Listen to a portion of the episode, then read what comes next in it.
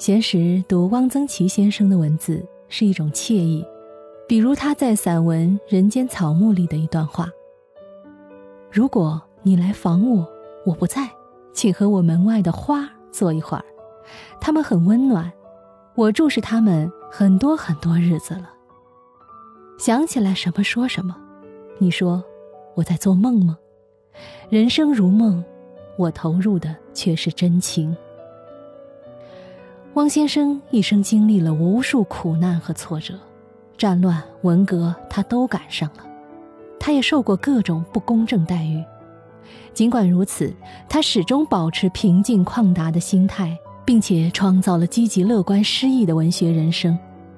他善于从生活中的小事儿中活出一种自在的小幸福，真是一位可敬又可爱的人。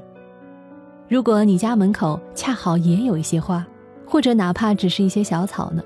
你可曾想过以这样一番有趣的心境对待前来探望你的朋友吗？